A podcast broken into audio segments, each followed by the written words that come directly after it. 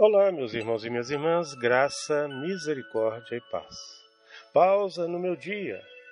Reflexões sobre o mistério de nossa fé na Santa Missa. Hoje, a oração sobre as oferendas.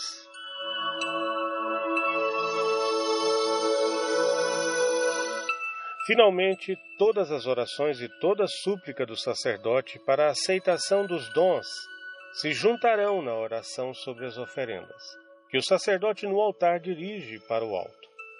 É ele que, neste ato, como representante de Jesus e da sua Igreja, se encontra perante o Deus Uno e Trino, perante a Virgem Santíssima, os anjos e os santos. Assim, devíamos nos unir espiritualmente com o sacerdote, para contemplar o céu aberto, para nele entrar, quando iniciarmos a parte central do sacrifício da Santa Missa. A isso, as palavras do sacerdote no prefácio nos estimulam ainda mais, quando ele reza, corações ao alto. E os fiéis respondem todos juntos: O nosso coração está em Deus. O seu coração está em Deus.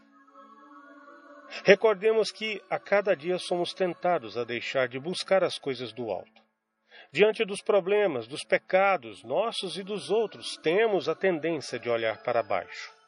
Nestas horas, triste nos envolve. A tristeza nos envolve. O cansaço nos envolve e nos enfraquece, até se transformar em desânimo. Parece que uma força nos empurra para baixo. Corações ao alto significa olhar para Deus, contar com Deus no meio do tumulto, da dor, do medo, das inseguranças, das dificuldades da vida. Porque se eu não coloco meu coração ao alto, ele vai se endurecendo e, sem percebermos, pode ir tornando-se um coração de pedra. Por isso o diálogo, o diálogo continua. Temos graças ao Senhor nosso Deus para receber a solene afirmação: é nosso dever e nossa salvação.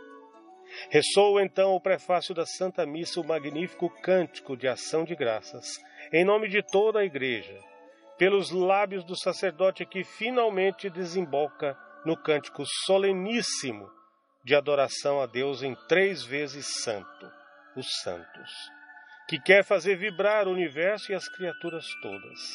O céu e a terra proclamam a vossa glória. Rosana nas alturas, bendito que vem em nome do Senhor. Ó oh Maria Santíssima Mãe que se manteve ao pé da cruz, nos conduza a uma participação cada vez mais intensa e devota da renovação do santo sacrifício de Jesus.